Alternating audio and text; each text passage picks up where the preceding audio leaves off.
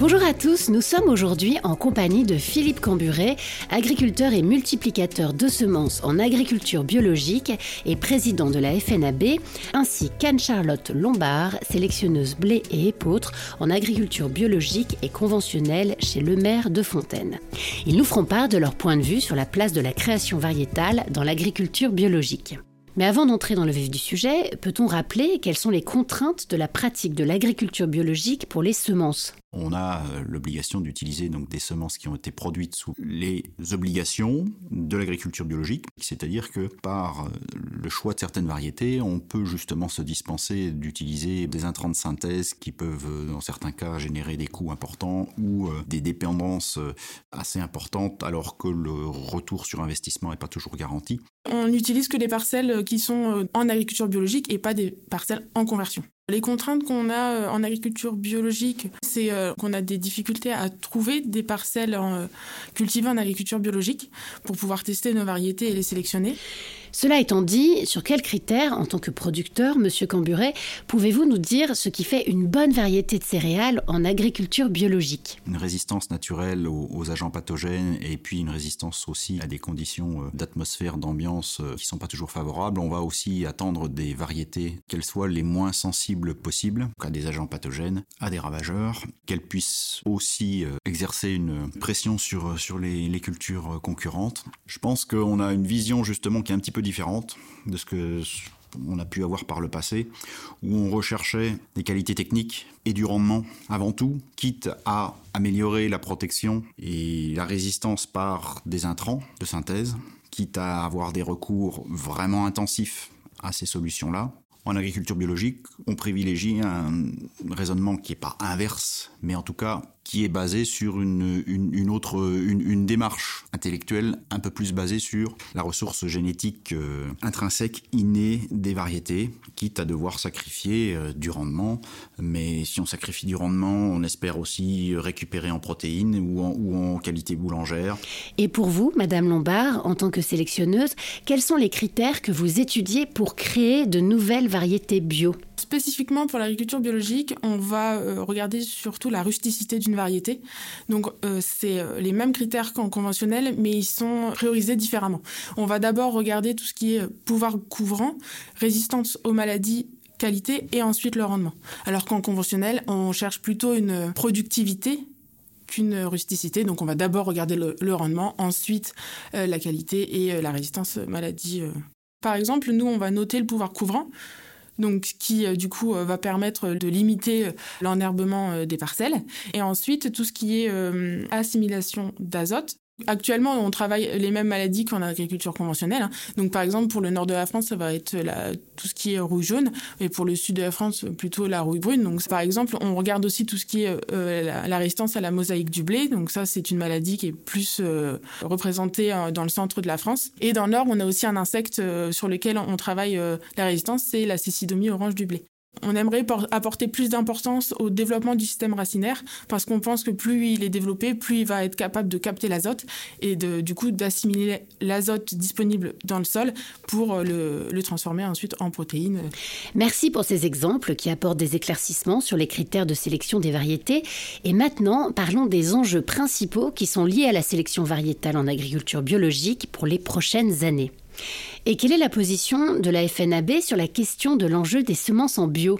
Comme on le pense à la FNAB, que l'enjeu des semences est tel et va tellement s'accroître dans les prochaines années compte tenu de l'évolution réglementaire qu'on doit explorer beaucoup de pistes différentes pour assurer notre autonomie, euh, l'autonomie au niveau du pays, mais aussi au niveau des fermes, euh, l'autonomie euh, en semences. Donc on peut espérer que pour chaque agriculteur bio, demain, on ait justement une offre qui se diversifie, qui correspond aussi à ces autres objectifs-là, donc l'accessibilité, euh, le prix et l'adaptation aux conditions pédoclimatiques. J'espère peut-être avoir justement un peu plus de choix de variétés qui vont valoriser un peu mieux mes sols, donc pas forcément sur les composantes rendement, mais sur les composantes protéines, euh, sur d'autres qualités boulangères qu'on n'a peut-être encore pas assez exploitées, euh, sur des variétés anciennes, etc. etc. On a consacré euh, trop peu de moyens à la recherche et à la technologie, l'expérimentation en bio depuis, depuis longtemps. J'ai entendu avec satisfaction les orientations de SEMAE, j'ai entendu de l'ouverture franche et, euh, déterminée. J'ai entendu un plan gouvernemental, semences et plans, qui montrait aussi de l'ambition. Néanmoins, euh, il suffit pas de belles promesses et de paroles, il faut que ça se concrétise sur le terrain de façon à ce que aujourd'hui on passe de 10% de, SAU bio à 18, 20, 25 comme, comme nos, dirigeants en, en prennent les engagements euh, successivement. Sur un marché tel que celui de l'agriculture biologique, avec des enjeux importants, quelles limites et quelles contraintes identifiez-vous pour l'avenir de la création variétale? En agriculture biologique, le marché, il est assez... Euh, c'est un marché euh, moins important qu'en conventionnel et il est moins bien défini qu'en conventionnel. Donc nous, notre boulot, c'est, enfin notre métier, c'est de créer des variétés qui répondent aux modalités d'inscription et de dépôt du CTPS, qui nous demandent d'abord de répondre à un seuil de rendement avant euh, tout ce qui est euh, pouvoir couvrant, euh, résistance aux maladies, hauteur et, et, productivité. Tous les autres critères ne sont pas évalués actuellement. Le seront-ils plus tard? C'est une bonne question. Pour l'adaptation aux différents stress, comme je disais tout à l'heure, c'est un processus assez long et qui prend une dizaine d'années. Donc les variétés sont forcément évaluées sous différentes conditions pédoclimatiques et différents stress au cours de, de notre sélection. On crée des variétés pour répondre à une demande, pour répondre à une utilisation. Par exemple, on peut créer des variétés pour une, utilisation industrielle ou artisanale, pour une qualité demandée, pour des conditions pédoclimatiques ou des sols différents. Une dernière question. Pensez-vous que la sélection en agriculture biologique est compatible avec une potentielle utilisation des biotechnologies? Dans l'agriculture biologique, il n'y a pas de place euh, pour les biotechnologies. C'est une sélection qui se fait euh, au champ sur des critères donc visuels, des critères phénotypiques et des notations euh, qu'on fait au fur et à mesure des années. Donc c'est comme ça qu'on crée nos variétés. En agriculture biologique, non, on, ne les utilise pas. S'il y a un besoin, qui est exprimé à ce niveau-là où il faut qu'on accélère notre, notre, système de, notre, notre système de sélection, on peut le faire mais actuellement on ne le fait pas. En. Pour autant, vous semble-t-il impossible d'utiliser un jour ces technologies en bio?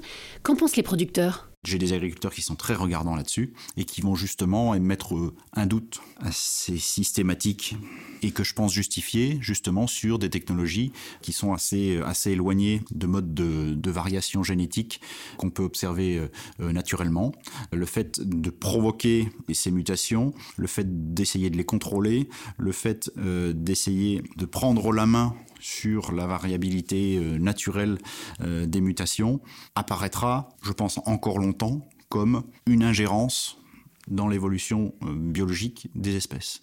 Si le, décryptage du génome de certaines variétés a pu être mené si rapidement, c'est aussi parce qu'il y avait des moyens. Donc il faut, il faut aussi reconnaître évidemment tous les bienfaits que ça a pu avoir. Donc il y a moyen de gagner du temps, certes par les biotechnologies, mais il y a aussi moyen de gagner du temps en étant euh, un peu plus observateur et en croyant sincèrement que la solution est peut-être déjà sous nos yeux.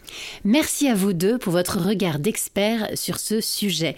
Nous espérons que nous avons pu vous aider à mieux comprendre l'intérêt majeur que représente la création variétale en céréales à paille et protéagineux pour le développement de l'agriculture biologique.